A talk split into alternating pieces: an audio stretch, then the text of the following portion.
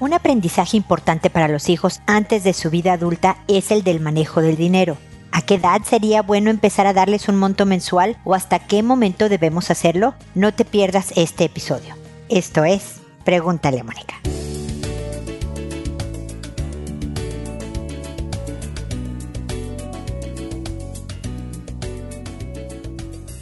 Bienvenidos amigos una vez más a Pregúntale a Mónica. Soy Mónica Bulnes de Lara. Como siempre, feliz de encontrarme con ustedes, especialmente en este mes de noviembre 2020. Lo tengo que decir por si alguna persona oye este episodio años después, porque cumplimos 15 años. 15 años de ininterrumpidamente tener un podcast cuando los podcasts estaban más que en pañales, apenas surgiendo. Tengo el honor de ser uno de los primeros podcasts en español que existieron en el planeta y de los que no ha sido interrumpido en estos 15 años. Así que gracias por su preferencia. Solo existe Pregúntale a Mónica porque ustedes me hacen preguntas. Así que muchísimas gracias y vayan a Instagram a seguirme, por supuesto, pero también porque ahí están las bases del concurso. Para festejar se me ocurrió, bueno, como siempre, regalar mis dos libros a la persona o las personas que ganen. Tal vez haya tres ganadoras. Le voy a dar mis libros que hablan sobre educación de hijos. Son cortitos, ágiles de leer, prácticos, espero. Así que eh, mis libros y una hora de consulta gratuita conmigo online, obviamente. Así que no importa del país en donde eh, vivas, que yo te enviaré los libros y tendrás una hora conmigo para platicar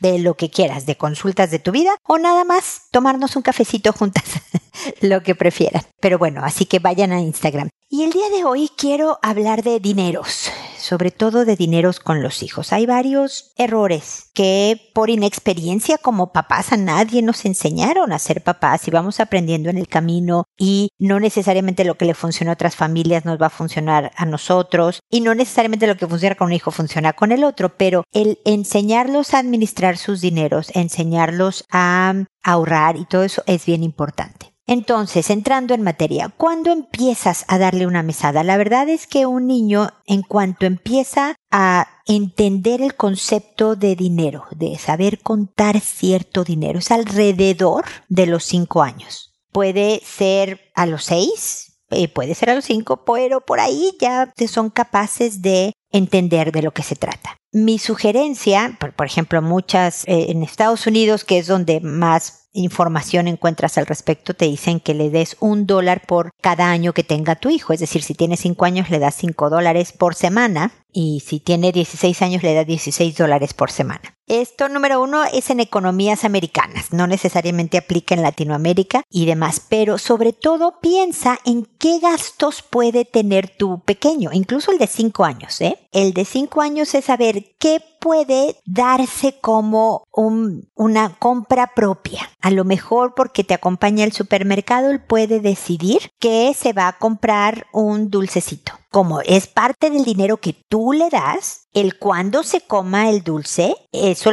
es a un acuerdo que debe de venir porque tú lo estableces. No te lo vas a poder comer antes de la hora de la comida, por ejemplo, ¿no? O sea, aunque es su dinero, sigue pasando por el filtro de tu establecimiento de reglas, ¿ok?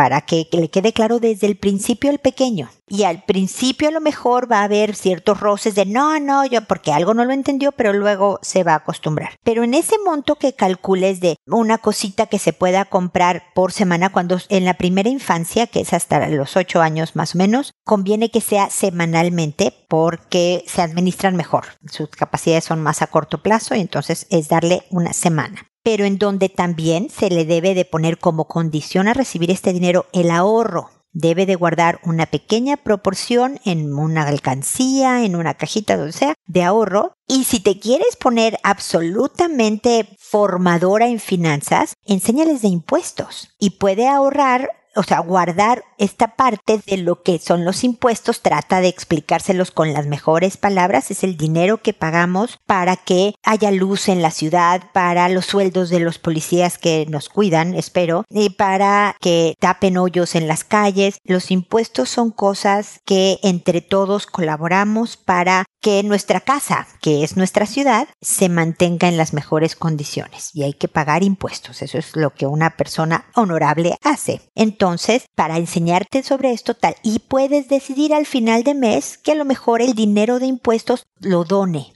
a alguna fundación, alguna viejita que esté sin, sin casa, a algo, porque le estás enseñando mucho más cosas. Conforme crezcan, obviamente el monto tiene que variar y tiene que aumentar al llegar a la adolescencia, por ejemplo, se puede incluir, yo me acuerdo con mis hijos, ¿no? A ver, pues yo les daba mesada ya para entonces en la adolescencia, sobre todo después de los 15 años es bueno el al mes. La primera mesada que recibieron mis hijos se la quemaron a los 15 días. A los 15 días cada uno fue como haciendo un poco esto, ¿no? Unos a lo mejor a los 10 días o el otro a los 3 semanas, pero antes de llegar al mes ya no tenían un peso. Y llegaron y me dijeron, mamá, ya no tengo dinero. Pues ya no tienes dinero, ya no puedes salir porque dentro del monto que pensamos era, a ver, una ida al McDonald's con los amigos, una vez por semana que te vayas al McDonald's, o a lo mejor una vez cada 15 días, calculen de acuerdo a las economías familiares, ¿no? Pero si se le acabó a las dos semanas, pues ya no va a tener el resto del mes dinero para salir con los amigos. Ni modo.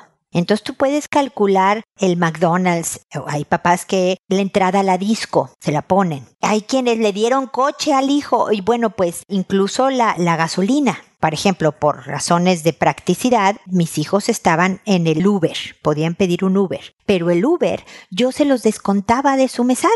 No era donativo familiar para que se administraran, porque también sé casos de jovencitos, jovencitas que para ir a la esquina agarraban un Uber y al papá le llegaba un cuento no, no, no, no, terrible de lo que había hecho el muchacho, ¿no? No amarren la mesada a la colaboración en casa cuánto cuesta, por ejemplo, mis hijos hacían el jardín, ¿no? Por ejemplo, se turnaban para limpiar las cacas de los perros, ¿no? Tenemos dos perros y entonces un día le tocaba a uno, el otro el otro y así cada tres días le volvía a tocar al, al primero, ¿no? Yo no limpio cacas, para eso tuve hijos, les decía yo a ellos, en tono de broma, así que no se lo tomen muy en serio. Pero no les pagaba por eso, eso es parte de ser parte de la familia, ¿no? Tuve amigas que me preguntaron, ay, tus hijos limpian las cacas, qué bien, ¿cuánto les das por eso? Nada, les doy las gracias, les puedo ofrecer un juguito cuando regresen a la casa después de tan horrible tarea, pero eso es parte de ser equipo.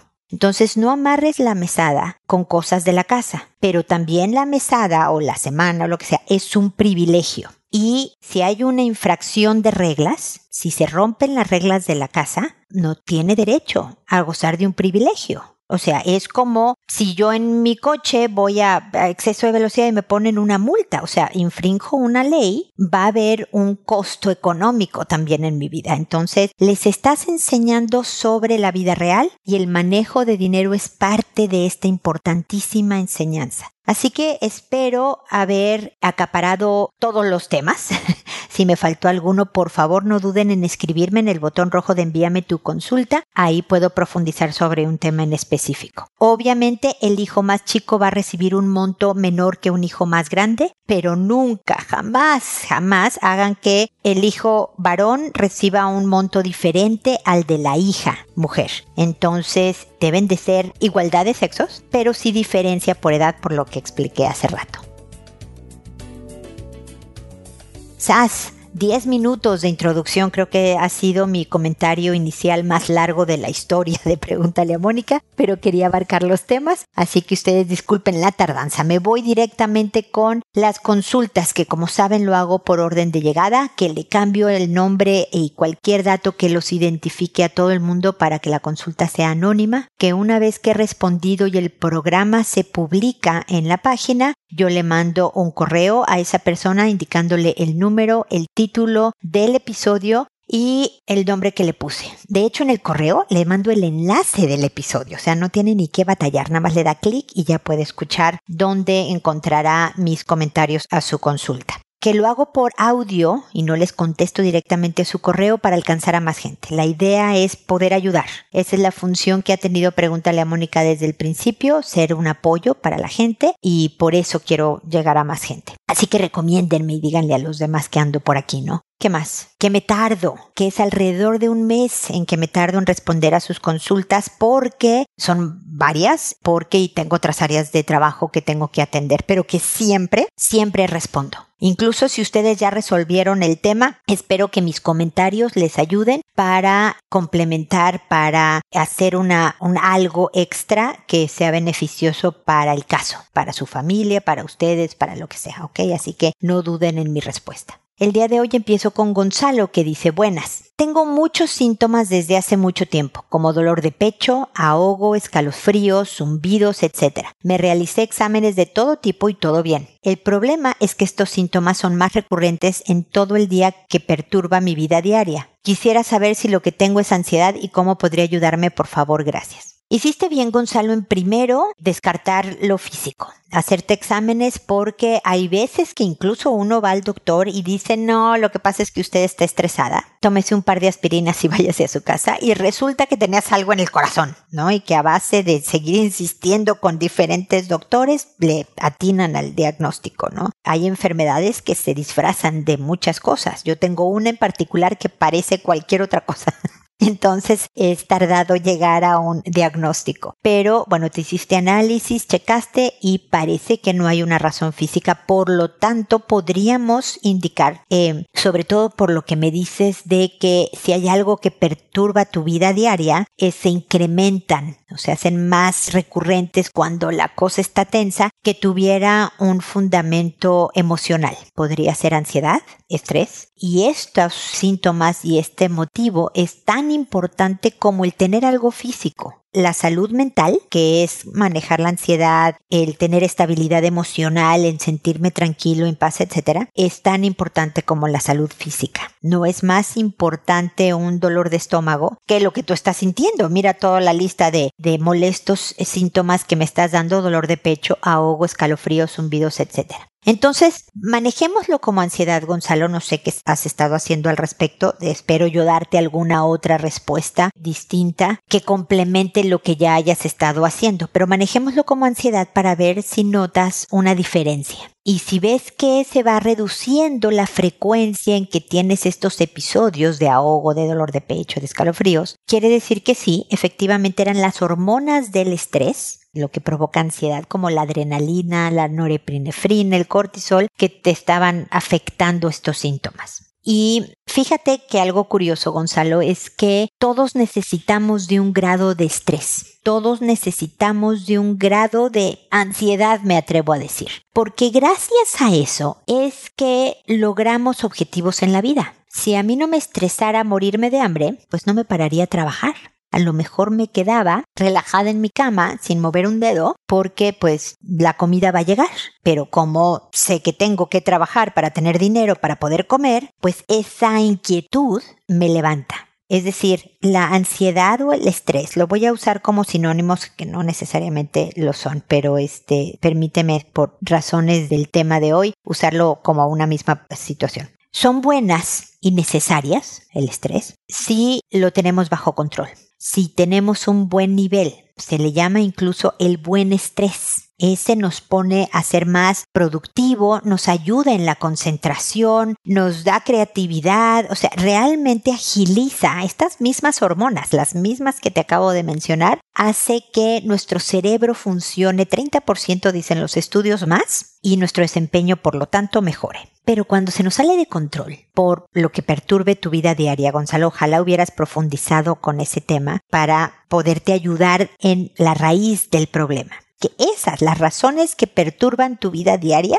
esa es la raíz. Lo demás, el dolor de pecho, el ahogo, escalofríos, zumbidos, etcétera, son síntomas. Y aunque puedes ayudarte con los síntomas, va a seguir ocurriendo todo esto si no trabajas en la raíz del problema es como si, no sé, voy a dar un muy mal ejemplo. Yo por comer chile me duele el estómago. Y entonces sigo comiendo chile, pero me tomo tecitos de manzanilla, ¿no? Como para aliviarme el dolor de estómago. Entonces voy a seguir tomándome test de manzanilla eternamente y me va a seguir doliendo el estómago todo el tiempo si yo no dejo de comer chile o cambio mi ingesta o cambio de chile. A lo mejor es el tipo de chile el que me provoca el dolor de estómago. Hay que ir a la raíz para que de verdad esto pare. Y al principio, Gonzalo, lo que buscamos, lo que yo trato de buscar con las personas que se acercan a mí en consulta por aquello de las crisis de pánico, es que se empiecen a espaciar, que no sean tan frecuentes y que se empiecen a ser más leves, que no sean tan intensas, que duren menos y que el rebote, el volver a estar bien, sea más rápido. Eso es lo que estoy buscando. Como ves, no busco que desaparezcan de inmediato, porque como el cerebro ya vio que aquí hay una puerta por donde yo puedo sacar la ansiedad, que es lo que está haciendo tu cuerpo, la usa, usa esa puerta algo perturba tu vida, Gonzalo, que sube el nivel de estas hormonas a un nivel que provoca dolor de pecho, ahogo, escalofríos y demás. Y tu cerebro dice, aquí hay una amenaza, hay un peligro, está tu cerebro actuando normal. Tú le dijiste, por esto que perturba tu vida, que hay un peligro de algún tipo, una amenaza en tu vida, una molestia grande y sube los niveles porque te va a preparar o para la pelea o para la huida. Y sientes todas estas cosas. Entonces, por ejemplo, lo primero que se nos descompone es la respiración.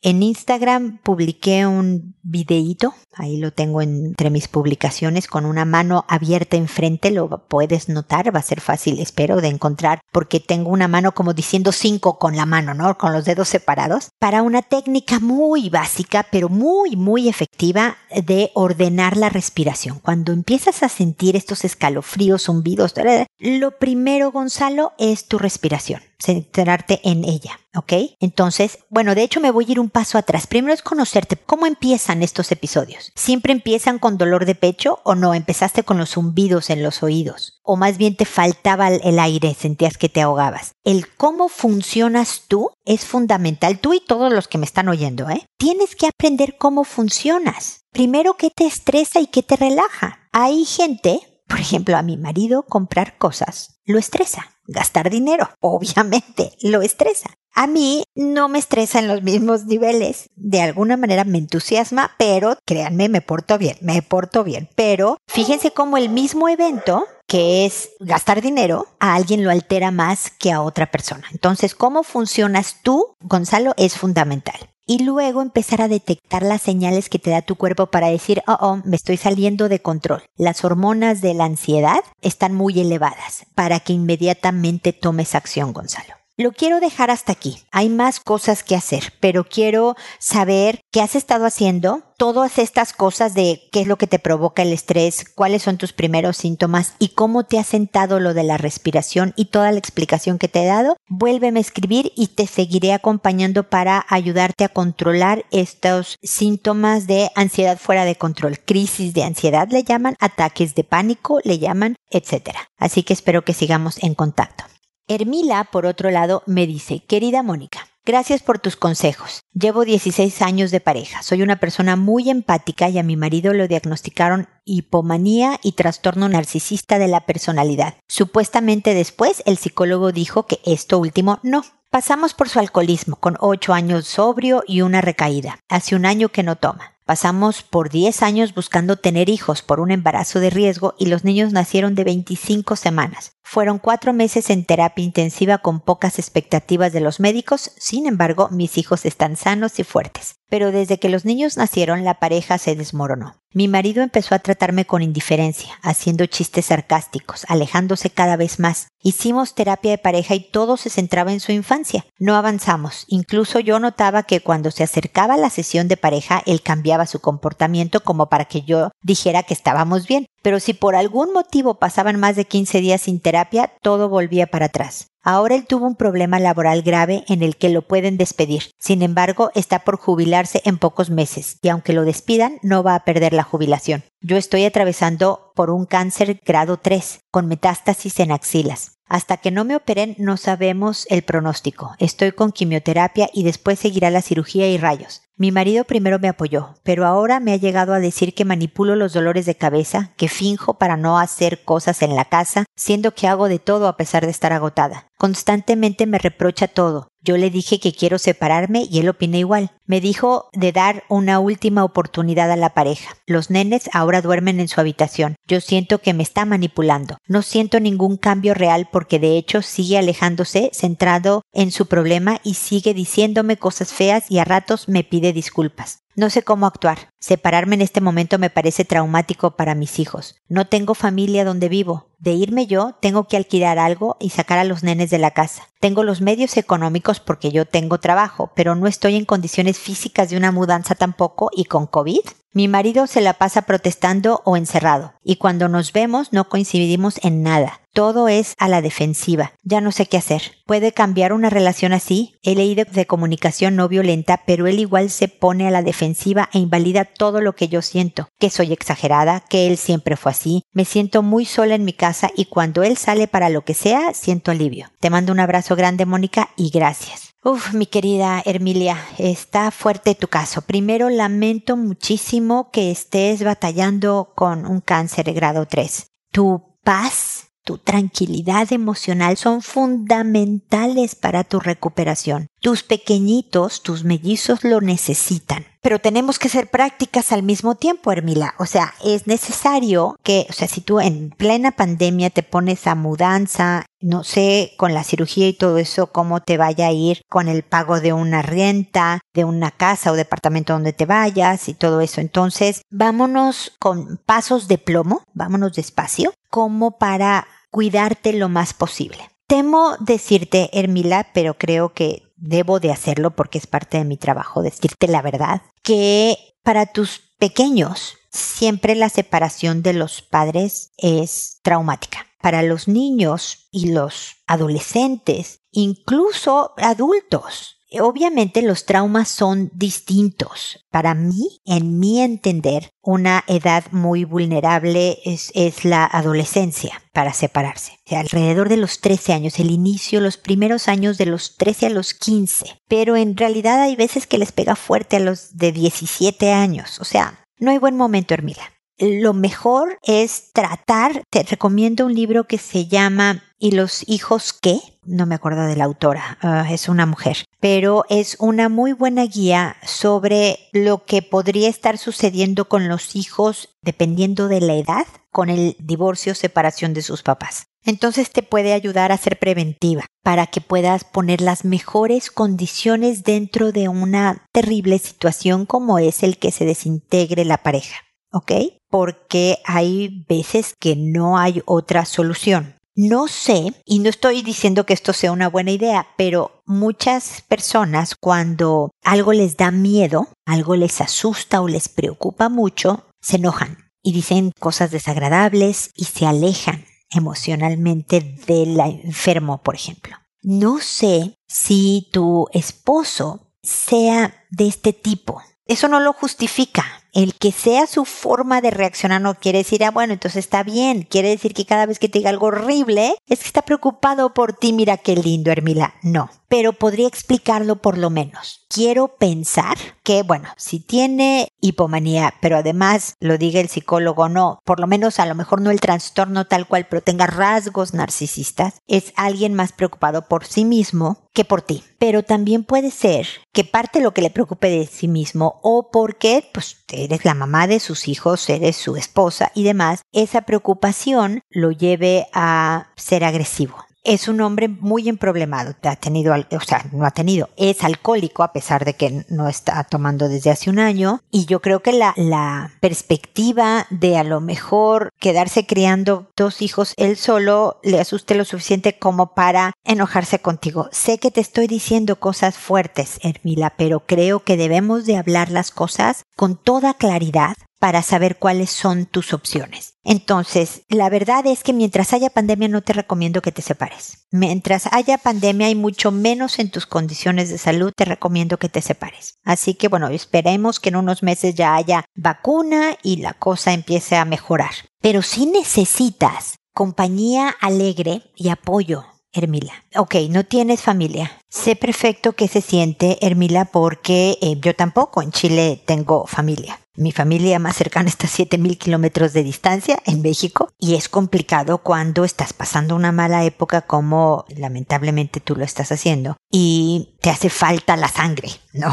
Pero no nos queda de otra que hacernos familia donde estamos. Acércate a varias amigas, ojalá más de una, tampoco te digo que 14, pero si quieres 14 mejores amigas, ok, pero que funcionen como familia. Yo tengo varias amigas, no tantas, yo creo que las podría contar con la mano. Tengo muchas amigas conocidas, ¿no? que son lindas y demás, incluso de esa categoría que no somos tan cercanas, estoy segura de que si les hablo en un momento de necesidad, responderían pero tengo varias pocas, muy poquitas amigas que las considero mi familia en Chile. Unas son chilenas, otras son mexicanas, otras argentinas, o sea, muy internacionales mis amistades aquí, pero que en el momento de decir auxilio, socorro, necesito que me hables de tonterías para animarme, necesito lo que sea, ahí estarían. Por ejemplo, en estos momentos tengo una amiga desafortunadamente muy malita. Está enferma, está en el hospital y ella no le gusta mucho y más que ahorita se siente mal y no tiene pila, responder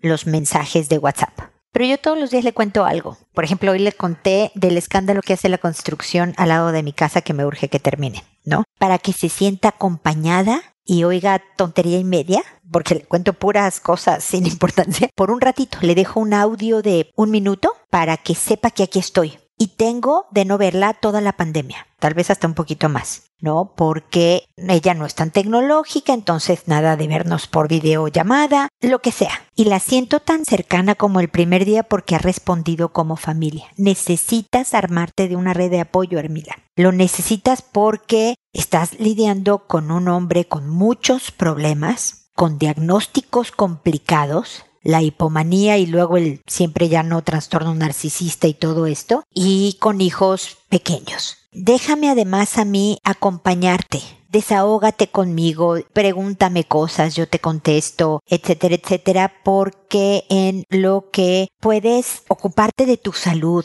ahorrar suficiente para independizarte, decidir si te quedas o te va, todo eso, yo puedo ser una más de tu red de apoyo para que logres salir adelante de la mejor manera. Escucha mis episodios, ahí hablo mucho de cuando lidias con personas difíciles, creo que hasta tengo un episodio de narcisismo, tengo sobre trabajo con él y no me cae bien, por ejemplo, que todos son como principios de relaciones interpersonales que aplican si es tu pareja, si es tu compañero de trabajo, si es tu primo, aplican porque son los fundamentos. Así que ahí está, es gratuito, están todos los episodios en cualquier plataforma donde puedas escuchar este podcast como Spotify o en, directamente en mi página. Incluso en mi página, les aviso a todos, lo pueden descargar el episodio y subirlo a su celular para oírlo cuando estén en la calle, por ejemplo, y no quieran usar sus datos. No tienen que usar el internet de su celular porque ya descargaron el episodio. Y para que no sea tan pesado, en cuanto lo oigan, lo borran y listo. Así que aquí estoy, Hermila, para lo que puedas necesitar, ¿ok? Igor, por otro lado, me dice, hola Mónica, quiero estudiar una carrera universitaria. Mi problema es que tengo poca tolerancia a la frustración y en cuanto no comprendo bien a bien un texto, lo abandono. Dejo de leer, me da fastidio, cansancio y dejo el texto y por supuesto mis esperanzas de prepararme. ¿Qué puedo hacer? Quiero resultados, pero no tolero los procesos. Espero me puedas ayudar. Mónica, ah, me puedas ayudar, Mónica, con alguna técnica de estudio que me dé más disfrute o al menos menos incomodidad para no tirar las cosas por la borda. Gracias, Mónica. Entiendo lo que me dices y mira, todo tiene un precio, Igor. Todo en la vida tenemos que pagar un precio por algo. Por ejemplo, gustosamente pagamos, a veces gustosamente es muy difícil dar un gusto de cuando el dinero se va, pero por unas vacaciones en la playa, ¿no? Tuvo un precio. Me quitaron de mi dinero para que yo me pudiera ir a la playa. No saben cuánto lo añoro en todo este año que prácticamente no he salido de mi departamento. Eh, si quiero durar en mi matrimonio, el precio también es la concesión en la convivencia, el ceder, a veces el aceptar lo que no siempre nos encanta del otro, ese es el precio. Si no lo aguanto y no quiero pagar ese precio y prefiero estar sola, el precio de estar sola van a ser otros, Igor. Tú me estás pidiendo, yo sé que por lo menos sentir menos incomodidad, no me lo estás pidiendo todo como el que, oye, ¿qué técnica me das para que me encante lo que aborrezco? Híjole, Igor, si alguien te la da, de que te encante lo que no te gusta, por favor, dímela, porque es complicado. A mí no me gusta el ejercicio, Igor y trato de cien mil maneras de hacerme un mejor sistema para aguantar el moverme más. Salgo a, dar la vuelta a la manzana, que es una manzana muy muy grande de como tres kilómetros, entonces bueno, estoy viendo la naturaleza y el aire fresco y sobre todo ahorita que es primavera y tan bonito, bla bla bla. Me pongo la música que me guste activa cuando me quedo aquí en la casa a hacer ejercicio. No sé, de sacarle el mayor provecho a lo que estoy haciendo. De tal manera, Igor, que mi sugerencia contigo es que te prepares un escenario en donde tengas que leer un texto y que aguantes un poco más. Por ejemplo, a mí me gusta la manzana en cuadritos con algún quesito.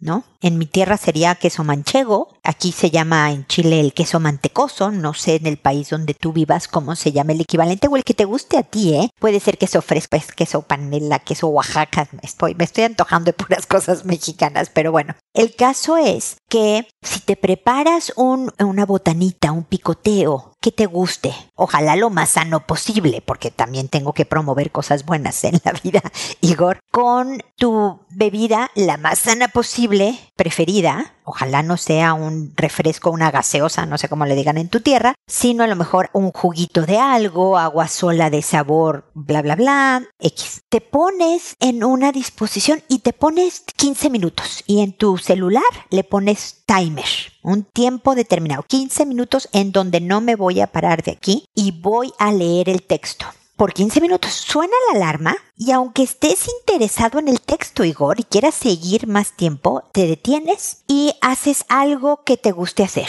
pero también con timer. No sé, si vas a jugar un videojuego, no te pones cuatro horas a jugar un videojuego, te pones 15 minutos de videojuego. El precio es que a lo mejor no te quieras parar a los 15 minutos de hacer lo que estabas haciendo que te gusta para volver al texto. Pero si quieres el resultado, si quieres prepararte, el precio, es decir, el proceso, lo vas a tener que manejar de la mejor posible manera. Dudo que un día tú me digas, Mónica, ahora soy un convertido del estudio y quiero no solo estudiar una carrera universitaria, sino una maestría y luego un doctorado y luego voy a ser un estudiante crónico. Hay gente que no le gusta estudiar y que acaba la carrera universitaria y se acabó. Ya, ya hice todos los estudios que quiero en mi vida, gracias. Y está perfecto pero sí creo que te conviene. Los beneficios que vas a obtener por un título universitario a lo largo de tu vida van a ser muy buenos, pero incluso ahí vas a pagar precios. Vas a tener un jefe difícil o un compañero pesado o va a quedarte lejos el trabajo y entonces vas a tener que pasar tiempo en, no sé, en transporte público, por lo menos en la calle. O sea, siempre va a haber algo que te fastidie, que te moleste, que no te encante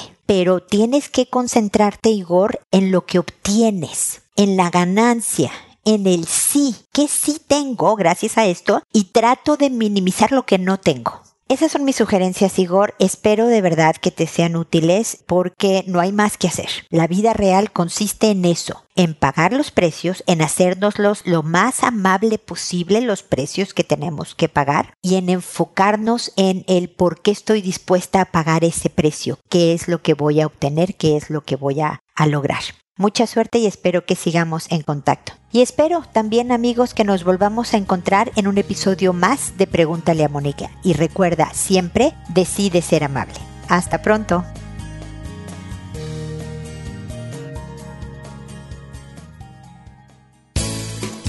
¿Problemas en tus relaciones? No te preocupes, manda tu caso, juntos encontraremos la solución.